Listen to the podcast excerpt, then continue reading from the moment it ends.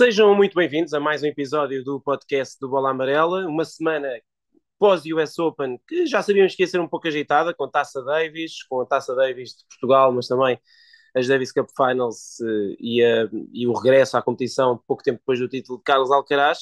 Mas tudo isso acabou por perder uh, grande parte da sua importância, pelo menos no panorama mediático, quando uh, o ténis recebeu aquela notícia que é é quase o equivalente àquilo que estamos a viver na atualidade internacional com, com todas estas cerimónias em torno da Rainha de Inglaterra. É um bocadinho como se separasse tudo, porque a nossa Rainha de Inglaterra, uh, Roger Federer, uh, decidiu uh, pôr o fim à sua carreira. é verdade que era uma notícia que, enfim, mais cedo do que tarde era esperada, no entanto, acabou por surgir de forma algo surpreendente. Há sempre um bocadinho os dois lados da história, não é? Por um lado, os sinais estavam lá, por outro, era sabido que Roger Federer, depois de quatro operações ao, ao, ao joelho direito, estava a tentar recuperar para ainda competir. Sabemos como todas as suas declarações públicas foram nesse sentido, mas a verdade é que uh, Pedro vai ser um daqueles dias, uh, e nós, até pelo contexto, estávamos a caminho de Viana do Castelo, íamos, íamos partir para Viana do Castelo mas vai ser um daqueles dias que uma pessoa que gosta de ténis Uh, lembramos, eu lembro-me onde é que estava quando a Serena jogou o seu último encontro e lembramos quando é que estávamos em alguns momentos uh, chave uh, de, do ténis mundial, da história do ténis mundial. Este é um momento que nunca vamos esquecer. Roger Federer abandona, vai abandonar no próximo fim de semana. É verdade. Sempre lembrar-me que estava na autoestrada a conduzir quando recebi uma mensagem tua a dizer que o, que o Roger Federer tinha anunciado que, que ia acabar a carreira.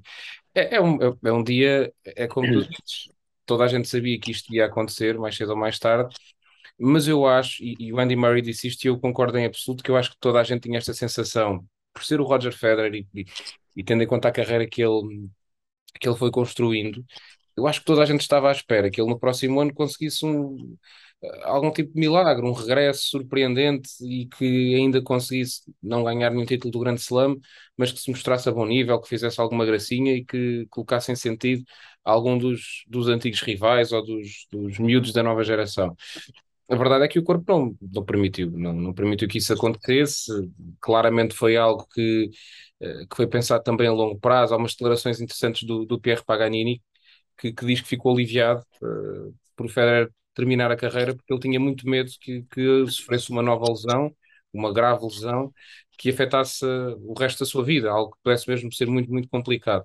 Uh, portanto, as coisas claramente não estavam bem. A ver, vamos se ele vai jogar, eu acredito que ele vai tentar, pelo menos nos pares, mas pela conversa também do Paganini, diz que vai ser uma decisão de última hora, se bem que eu acho que no fim disto tudo, se ele vai a Lever Cup e não joga, só mesmo se o joelho estiver quase a arrebentar outra vez, mas, mas vamos ver. Mas é, um, é, é como tu dizes, é um dia que Uh, vamos sempre lembrar, é um dia que tem que é muito marcante, por muito evidente que fosse isto acontecer, porque é o fim de, um, de uma era, tudo aquilo que nós vemos no ténis de hoje em dia, podemos dizer que foi começado pelo Roger Federer, desta maneira, foi ele que levou o Nadal e o Djokovic, que os levou, se calhar, a ultrapassarem em termos de feitos dentro de campo, mas tal como já falámos aqui várias vezes, mais do que ser o melhor de todos os tempos, eu continuo com a minha, que é o maior de todos os tempos.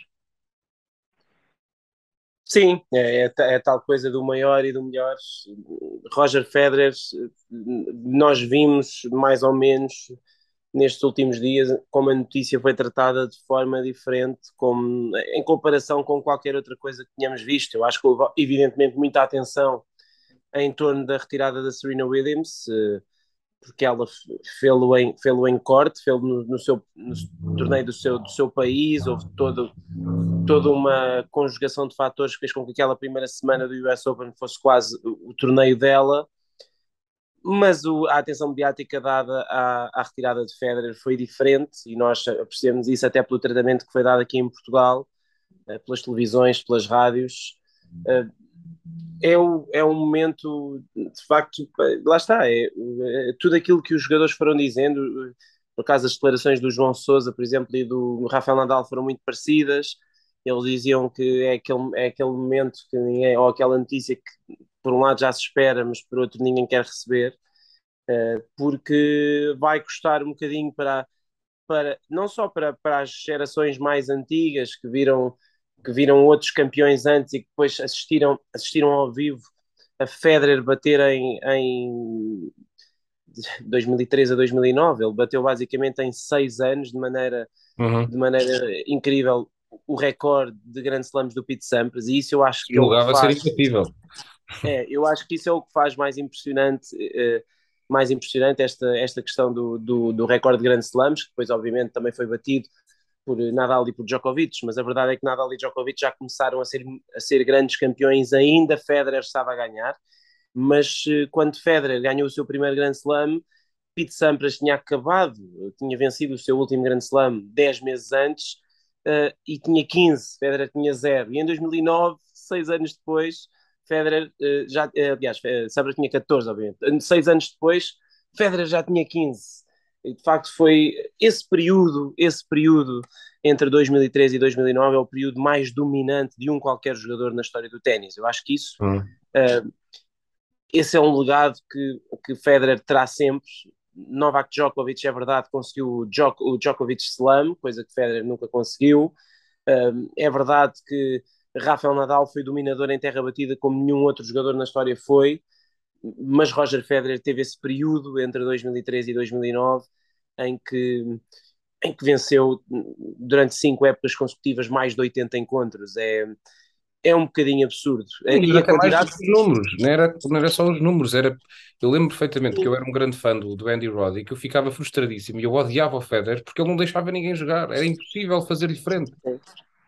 Sim, era, era não, só, não só era ganhar, mas era a forma como ganhava, fazia, a forma como tornava tudo fácil, e é evidente que depois isso também fez com que ele construísse uma certa aura em torno dele, uh, fez com que todos os seus adversários o admirassem, porque quase não dava, não dava para não gostar dele, porque ele era tão bom e tão diferente e tão superior a todos os outros, que fez com que fez com que ele nesse período quase nunca tenha tido a necessidade de mostrar qualquer lado de frustração, qualquer lado de incómodo, qualquer, qualquer mal feitio uh, que ele chegou a ter quando era mais jovem, e depois também mostrou nos anos finais da sua carreira, quando viu que os jovens estavam a aparecer e, e houve ali algumas algumas situações em que se notava uma maior, uma maior humanidade no Roger Federer. Agora, eu, eu acho que ele também ganhou depois muito, evidentemente, como dizias, com o aparecimento dos seus, dos seus, dos seus dois rivais mais jovens, 5, 6 anos mais jovens, Novak Djokovic e Rafael Nadal, porque eu acho que ele a partir daí mostrou uma vulnerabilidade que não tinha mostrado e que de certo modo até o fez ganhar mais fãs. Uhum. Uh, aquilo que se passou, aquilo que se passou em Wimbledon, sensivelmente aí desde 2014, 2015, quando ele, ele ia a finais com o Djokovic e perdia, ele perdeu a 2014, a 2015 e depois a 2019.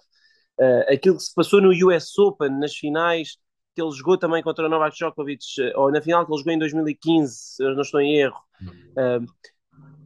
Eu, sinceramente, e, e agora falou-se muito com o público do lado da Serena, eu duvido que tenha havido alguma vez um jogador que tenha tido tanto, tanto público do seu lado. Aquela final de 2015, eu, do US Open, as do Wimbledon, o público, apesar de ser muito efusivo, é mais respeitador, mas a final do US Open 2015, que o Djokovic ganhou brilhantemente, é talvez o ambiente mais hostil que alguma vez um jogador de ténis vai ter que enfrentar na, na carreira.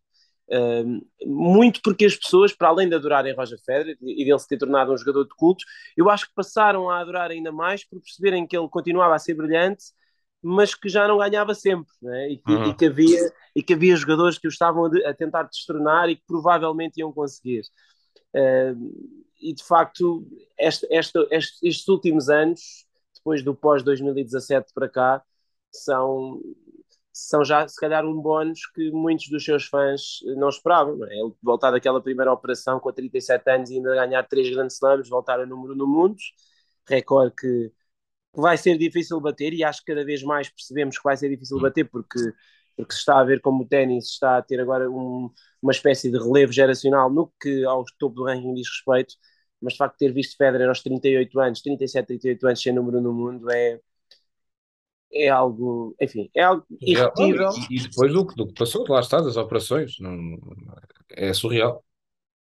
Sim, e para nós uh, para nós não ter, eh, que, que já crescemos a, a, ver, a ver o ténis sempre com o Federer e sempre com a Serena Williams, uhum. temos aqui de facto 15 dias uh, duros e que nos colocam em perspectiva aquilo que de facto será o ténis daqui para a frente.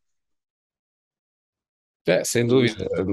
Mas é, é curioso que este anúncio surja também uh, numa altura em que, que, terminou o US Open e que se falou muito do Carlos Alcaraz por ter ganho e por ter sagrado, uh, por ter se tornado número um do mundo, quase como o Alcaraz a salvar o ténis e a, e a garantir que, que, o legado continuava. Depois disto surge o fim do, do Roger Federer e é, é, é, quase poético que isto aconteça. Não estou a dizer que o Alcaraz vai fazer o que o Federer fez, mas são os, os, os passos e, os, e, o, e o legado que ele vai tentar continuar e que vai tentar preencher. O Djokovic ainda há de continuar durante mais uns anos. O Nadal não sei durante quanto mais tempo vai jogar, talvez vá depender também do Djokovic, vão quase de mãos dadas a ver o que é que um vai conseguir e o outro também, um, mas é de facto é, é marcante aquilo que está a acontecer, ainda mais o Federer diria que do que a Serena, por causa do lado de, de, de o Roger, porque na Serena nós vimos, eh, quando ela agora se retirou, mesmo assim há muita gente que não gosta dela. Uh, muita gente diz vai, não, não deixa saudades, por causa das atitudes dela dentro de corte às vezes, por causa de algumas polémicas. E com o Federer não, não é isso, não, não vias praticamente ninguém uh, a falar mal dele. Ou quem falava era com uma ponta de ironia, tal como eu estava a dizer há pouco, quando eu era mais novo, de facto não gostava dele, porque não pode ser ninguém, mas depois era como o Rodic, que era o jogador que eu, que eu defendia, uh, dizia. Eu gostava muito de odiar, mas não consigo porque és demasiado bom e demasiado boa pessoa. Uh, é, é, um pouco por aí. E eu acho que um, no mundo do desporto, eu honestamente eu não consigo encontrar ninguém que seja tão consensual durante tanto tempo. Eu, eu já fiz este exercício a tentar pensar em alguém que pudesse ter esta. Um, esta linha e de ser tão consensual para todo o mundo, para toda a gente, e não, não consigo, não consigo descobrir ninguém que chegue lá perto. Talvez pelo. Nem o Michael Jordan. O Michael Jordan tem muita gente que, que, que não gostou das atitudes dele. Uh, não, acho que não há ninguém, acho que não há ninguém como ele. Dentro desse parâmetro, acho que não há ninguém como Roger Federer e duvido muito que vá haver, porque isto é uma coisa que, que é, acontece uma vez, no, talvez, na história do desporto. Sim, e, eu acho que isso, essa consensualidade e essa, isso de toda a gente achar, ou de 99% das pessoas acharem que ele tem uma imagem pública mais ou menos limpa, acho também é aquilo que justifica que o Roger Federer, ao longo de 20 anos, seja o atleta com, com, que mais dinheiro faz em contratos publicitários. Tem muito a ver com isso. Uma marca, uma marca quando investe num atleta, é evidente que o faz porque ele é bom, mas a verdade é que Serena Williams tem mais grandes slams do que Federer, um, Nadal e Djokovic já têm mais grandes slams do que Federer, é verdade que é uma coisa recente, mas, ma, mas estão longe, é que nem sequer estão perto, estão muito longe. Ele ganha mais dinheiro com contratos publicitários do que esses três jogadores que dissemos todos juntos. Ele ganha, porventura, mais dinheiro em contratos publicitários ainda em 2022 do que todos os outros jogadores de ténis juntos. Se formos fazer as contas, é mais ou menos ela por ela. O que faz, uh, efetivamente, com que com que isso seja comprovável em números. Eu, não é só, depois obviamente temos outras estatísticas, né? ele ganhou 12 vezes o prémio de esportivismo entregue pelos, pelos, seus companheiros, ele ganhou 19 vezes seguidas o prémio do jogador favorito dos fãs, um, isso votado online, um, percebe-se, sente-se que há que apesar de haver uma, há bases de fãs, há bases de fãs muito acérrimas, Novak Djokovic tem uma enorme base de fãs, uh, fanática, Rafael Nadal a mesma coisa, Roger Federer também, mas depois ma mais ou menos um, diria que quase toda a gente que é neutra, que não é acerrimamente, que não vê ténis só por um jogador, prefere Roger Federer a todos os outros. E isso, uh, e mesmo nós que durante muitos anos trabalhámos em relações que hoje em dia ainda estamos, mas não, não, não em não em permanência dentro da redação, mas durante alguns anos trabalhámos numa redação do Jornal Desportivo e trabalhávamos com outros jornalistas diariamente de outros jornais, sabemos que quase todos eles queriam que Roger Federer ganhasse, ganhasse mais vezes do que perdesse. Uh, e isso é. E, e, e, e, eu, que, eu que durante alguns anos até fui, fui editor adjunto de uma secção de modalidades do Record, sabia que levar Roger Federer numa reunião era sempre a, probabilidade que eu tinha de ter espaço era sempre maior do que se levasse Rafael Nadal e Novak Djokovic. Isso tem muito a ver com, essa, com isso que tu disseste, com essa consensualidade, com essa impressão de que as pessoas têm de que Roger Federer tinha era maior quase do que o ténis uh, e, e, e lá está, não vai ser obviamente não vai ser fácil para o ténis perder Roger Federer Um, obviamente que daqui a uns anos as coisas são colocadas, serão colocadas em perspectiva e, e perceberemos que foi, este foi apenas um momento e que o ténis segue, mas especialmente para nós que nunca, não conhecemos o ténis sem Federer, que tivemos apenas uma, uma, um, uma experiência do que é o ténis sem Federer durante este durante estes, estes últimos, estes últimos eh, anos, né? foram três anos em que praticamente ele não jogou, mas uh, temos ainda, estamos ainda a tentar perceber como é que vai ser a modalidade. Mas lá está, é o que dizias, uh, aparece mais ou menos em simultâneo com o aparecimento do Carlos Alcaraz, que dizia na véspera do Federer se retirar que um dos seus sonhos era jogar com ele. É, e, e, e tu dizias tivemos essa experiência, essa breve experiência nos, nos últimos anos com o Federer lesionado, e ouvi em podcasts e muita gente a dizer que isto na verdade é só a confirmação porque ele já não estava a jogar, então é, não é tão surpreendente. Por um lado, sim, é verdade, mas por outro, hum, mesmo que ele já não estivesse a jogar, eu acho que toda a gente contava que pelo menos ele fosse voltar. Portanto, não, estes últimos tempos nunca foram vividos, pelo menos da minha parte, como ok, ele já não está a jogar, já não existe ou já não existe para o ténis, então uh, só anunciou o final da carreira e, e, pronto, está feito. Não, porque eu acho que agora é que vai bater uh, às pessoas que o Federer já não vai jogar mais, que já não vão ver mais o Federer jogar em Wimbledon, por exemplo, ou no Open da Austrália, que são torneios onde ele, onde ele era tão marcante, os dos grandes slams todos. Um, agora é que vai ser porque já sabe que ele não vai lá voltar. Uh, e acredito que na Lever Cup vai ser um ambiente impressionante, que vai ser uma loucura cada vez que ele, que ele estiver em campo, mesmo não seja ele a jogar, vai ser uma, uma loucura total, ainda para mais com, com o resto do, do Big Four lá presente para tornar tudo ainda mais, ainda mais especial. E daqui para a frente é perceber quem é que vai conseguir assumir a, a responsabilidade, sendo certo que é impossível nós alguma vez falarmos em alguém que vai substituir o Roger Federer, porque ele é, é insubstituível. É isso, e, e apenas para, concluir o assunto, o que é que o que esperar daquilo que se vai viver na Lever Cup, porque vai, vão ser três dias em que lá está, não se sabe muito bem o que é que Federer vai jogar, em que dias. A verdade é que os bilhetes já estavam a um preço escandaloso e agora estão esgotados e só estão disponíveis em revenda e estão ainda a preços mais escandalosos, 2, 3 mil euros. Mas, eh, mas o, que, o que esperar desse fim de semana? Acredito pelo menos será emocionante, mas vai ser uma loucura, não é? É, vai ser, é, vai ser completamente uma, uma loucura, porque uh, vai haver muita emoção nas bancadas. Acredito que centenas e centenas de pessoas a chorar enquanto ele estiver a jogar. Um, em, termos, em termos competitivos, aí é que não sei bem o que esperar do Roger Federer, porque o Pierre Paganini diz que, em julho o Federer fez alguns blocos de treino e percebeu que tinha de fazer um esforço enorme para chegar a uma intensidade baixa que era insuficiente para competir. Ou seja, há ali a, a noção clara de que não está da melhor forma para, para ir jogar ao mais alto nível contra alguns dos melhores tenistas do mundo. Daí que eu tenho algumas dúvidas para estas declarações que ele vai jogar singulares, se calhar vai só jogar pares e vai jogando com o resto do Big Four, talvez seja por aí e, e, e despede-se assim.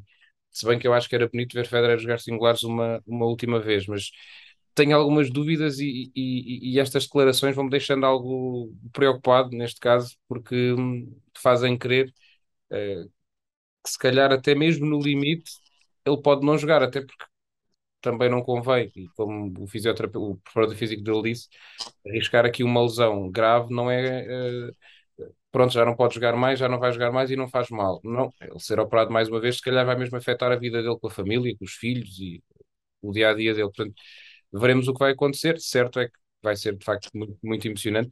E, e, só antes de terminar este, este assunto, e podíamos fazer aqui dois ou três podcasts a falar uhum. sobre pedra, uh, eu faço uma pergunta, eu digo, digo o meu momento, o momento que eu mais recordo do Roger Federer, e depois eu passo para ti, tu que o viste jogar ao vivo, eu não. Uh, eu vi, não, não, não, não cheguei a ver o, o Federer a jogar ao vivo, vi um bocadinho só. Um, o momento que eu mais me recordo, e é um dos momentos que eu diria mais duros da minha vida enquanto fã de ténis, que é a final do Wimbledon 2009, que ele ganha o Andy Roddick 16-14, é uma final emblemática.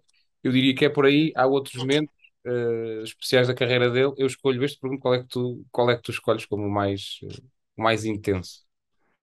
Eu, eu acho que é, é, mais fácil para mim recordar como momento mais relevante a caminhada para o título Open na Austrália em 2017, mas lá está, é porque é porque também é aquele que fica mais presente, mas sinceramente é aquele encontro, aquele encontro com o Rafael Nadal e aquele título do Open da Austrália, é claro que depois, a partir do, a, part, a partir do momento em que, em que se chega às meias finais ou à final, já, já deixa de ser uma surpresa tão grande, mas a, aquela caminhada que ele teve para o título Open da Austrália foi inacreditável, muito rapidamente, eu lembro que ele defrontou o Thomas Berdych na terceira ronda, o Kei Nishikori nos oitavos de final, uh, o Stan Wawrinka nas meias finais. Eu penso que ele só não foram quatro top 10 em cinco rondas, ele só não defrontou um top 10 nos quartos de final porque o Misha Zverev na altura eliminou o hum. Andy Murray, que era o número um, e, e, impediu que o Murray e o Federer se defrontassem nos quartos de final, porque senão tinham sido cinco jogadores do top 10 consecutivos, uh, quatro, três dos quatro em cinco sets, o Nishikori, o Wawrinka e o, e o, e o, e o Nadal, e Federer, com a idade que tinha, vindo de lesão, não jogava desde Wimbledon do ano anterior, sem grandes expectativas, uh, com o seeding muito baixo, eu penso que ela era número 17 do mundo, e como defendia nesse torneio, meias finais, se tivesse perdido contra o Nishikori, por exemplo, saído do top 30, o que na altura era um escândalo, porque Federer nunca tinha sequer saído do top 10 desde 2003, um, ehm, ou de 2002, de facto, essa caminhada é aquilo que eu recordo mais e esse encontro com o Rafael Nadal, um jogador com quem ele normalmente tinha maus registros, uhum. uh, tinha uma desvantagem clara no confronto direto e curiosamente a partir de 2017 até hoje, depois só voltou a perder com ele uma vez na meia-final do Roland Garros, de resto ganhou cinco encontros, ganhou-lhe sempre que jogaram fora da terra batida, o que de facto foi uma espécie de Roger Federer 2.0 com melhor esquerda e um Federer que apareceu aí de maneira de maneira incrível. Eu, eu lembro-me, eh, eh, era muito pequeno, mas lembro-me de, de, assistir a todas as vitórias em torneios do Grande Slam de Federer, mas essa uh, foi sem dúvida aquela que foi a mais inesperada, porque se calhar se formos olhar às outras 19, Sim. quer as 17 até, 2000 e, até 2012, em que Federer uh, mal ou bem foi sempre estando no top 3 do ranking e ele conseguiu essas 17 até 2012 eh, eh, quer depois as outras duas, depois desse Open da Austrália, ganhou o Wimbledon em 2017 e o Open da Austrália no ano seguinte, onde ele em Wimbledon já era a primeira cabeça de série, no Open da Austrália estava à beira de ser número no mundo. Essas já não foram tão surpreendentes, mas essa do, do Open da Austrália 2017 é sem dúvida a mais marcante, embora esse encontro com o Roddick, que dias, seja talvez o mais simbólico, ou um dos mais simbólicos da carreira de Federer, porque foi aquele em que ele ultrapassou os, uh, os 14 Grand Slams do Sampras, foi o seu 15 Grand Slam, e tinha vindo de, no mês antes, ganhar Roland Garros pela única vez, em 2009, portanto foi, sem dúvida, talvez o encontro mais simbólico, até porque acho que o Roddick nesse Wimbledon jogou o melhor ténis da sua carreira. Foi quebrado uma assim, única não... vez na final, foi a perder o encontro. Exatamente, nunca tinha nunca, talvez nunca tenha estado, nunca tenha jogado tão bem e seguramente nunca esteve tão perto de ganhar ao Federer e Wimbledon como, yeah. como, esteve, como esteve nessa ocasião. Mas enfim, eh, também os nossos, nossos leitores, se estiverem a ouvir-nos, eh, também poderão depois deixar aquele momento que acharam que foi o mais relevante na, na carreira de Federer. Muito rapidamente, vamos aqui falar também sobre a Taça Davis, eh, que uns 5 minutos para para a nossa, para a nossa seleção nacional, que ganhou o Brasil. Também temos muitos brasileiros a ouvir-nos e o Brasil uh, veio a Viana do Castelo, a seleção brasileira veio a Viana do Castelo bater-se, mas perder 3-1 com a seleção portuguesa, que de facto uh, tinha algum favoritismo. Já sabia que os encontros iam ser todos uh, muito equilibrados, mas havia uma certa ideia de que Portugal era favorito, mas não fosse porque jogava em casa e acabou por se confirmar de forma mais ou menos evidente esse favoritismo. Sim, havia o favoritismo que até se podia considerar para qualquer encontro, sendo que também em qualquer duelo que, se foi jogando podia haver sempre uma hipótese de o Brasil surpreender, especialmente no, no encontro de pares, onde isso se confirmou, um, e também poderia ter acontecido com no Tiago Monteiro, nos dois encontros do, do Tiago Monteiro. O que acabou por fazer a diferença foi de facto um, uma, uma bela, não é uma surpresa, mas uma, uma grande notícia que foi um João Sousa de um nível extraordinário. Ele faz dois encontros a roçar a perfeição. Ele, ele próprio disse que foi muito provavelmente o seu melhor, a sua melhor eliminatória da, da Taça Davis ao serviço da, da, Seleção Nacional, porque ele fez tudo bem. Ele esteve quase sempre muito tranquilo. Houve um momento em que ele foi pressionado uh, nos dois encontros, que foi no final do primeiro set contra o Tiago Monteiro, e de resto foi uh, um autêntico arraso. Portanto, ele ganha aí dois pontos. Dois dos três com que Portugal venceu a eliminatória, o outro foi o Nuno Borges, numa luta titânica contra o Tiago Monteiro, e acho que esse também, a maneira como aconteceu esse encontro, condicionou o, o, duelo de pares do, do, dia seguinte. O Nuno acabou por não conseguir, ao lado do, do Francisco Cabral, fechar a eliminatória logo, mas é um fim de semana um, deixa Portugal com muita esperança para esse, para esse playoff de acesso às Davis Cup Finals. Vai depender, obviamente, imenso do sorteio. Há algumas seleções que até são bastante simpáticas, que podem eh, cruzar com o caminho de Portugal. Convém que seja em Portugal que isso acontece. Veremos como é que, como é que vai tudo acontecer, mas também porque com os, os Masters 1000, e, e, já houve mais gente a falar disto, os Masters 1000 a terem semanas extra, eh, pode haver ali a Taça Davis não estar muito protegida, porque vai haver ténis a acontecer ao mesmo tempo, então pode ficar ali meio confuso. Para Portugal é isto, para o Brasil, e falando muito rápido disso, é, é há um trajeto, como disse o capitão o Jaime Sins, eh, que há muito, há muito pela frente para crescer, é uma equipa jovem que vai ter de, de, ter algumas dores de crescimento, até porque agora com um grupo mundial, em vez de ser só uma zona continental para, para o Brasil, é muito mais exigente e muito mais puxado, desde logo, para se manterem no, no grupo 1 mundial, no próximo ano, não vai ser muito simples. Sim, eh, vai ser, eh, vai ser preciso um Brasil, vai ser preciso, como, como dizia o, o jornalista Alexandre Coscenza, que eu gosto muito de ler normalmente na, na, no seu artigo de opinião sobre esta eliminatória, era preciso ter havido um, um, Tiago, um super Tiago Monteiro para bater o, pelo menos ou o Nuno Borges ou, ou, ou o João Sousa e isso acabou por não acontecer. Eu acho que acabou por ser uma vitória uma vitória de Portugal com alguma naturalidade, sendo que muito mérito, obviamente, para, para a forma como o João Sousa jogou, essencialmente. Mais uma vez, chegou a hora da verdade e o João, quando Portugal precisa dele, não só disse presente, como desta vez disse presente com, com muita qualidade. Sobre, um, sobre as Davis Cup Finals, penso que a grande, aqui a grande, a grande questão acabou por ser no grupo da Espanha, não é? O grupo da Espanha e da Sérvia e do Canadá, Sim. Eh, com o Félix Ogeli acima a aparecer, a anunciar que ia jogar um, um dia depois de Novak Djokovic ter anunciado que não jogava, já sabíamos que aquele grupo seria talvez o maior ponto de interesse. Depois havia a questão de perceber como é que o Carlos Alcaraz iria, iria aparecer, iria jogar.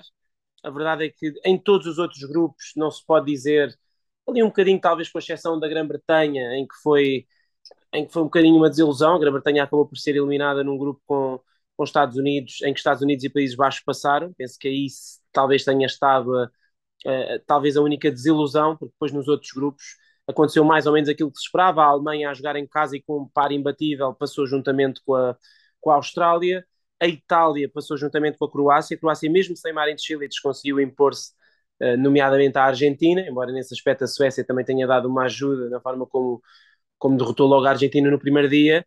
Mas a questão estava de facto entre Espanha, Sérvia e Canadá. O Canadá ainda ganhou à Espanha, com a ajuda do, de uma derrota ou de uma vitória do Félix Ojeda assim sobre o Carlos Alcaraz, no primeiro encontro do Carlitos como número no mundo, mas depois um, a Espanha acabou por conseguir qualificar-se com uma vitória diante da, diante da Coreia. Como é que viste e como é que vês, como é que projetas os quartos de final das, das finals?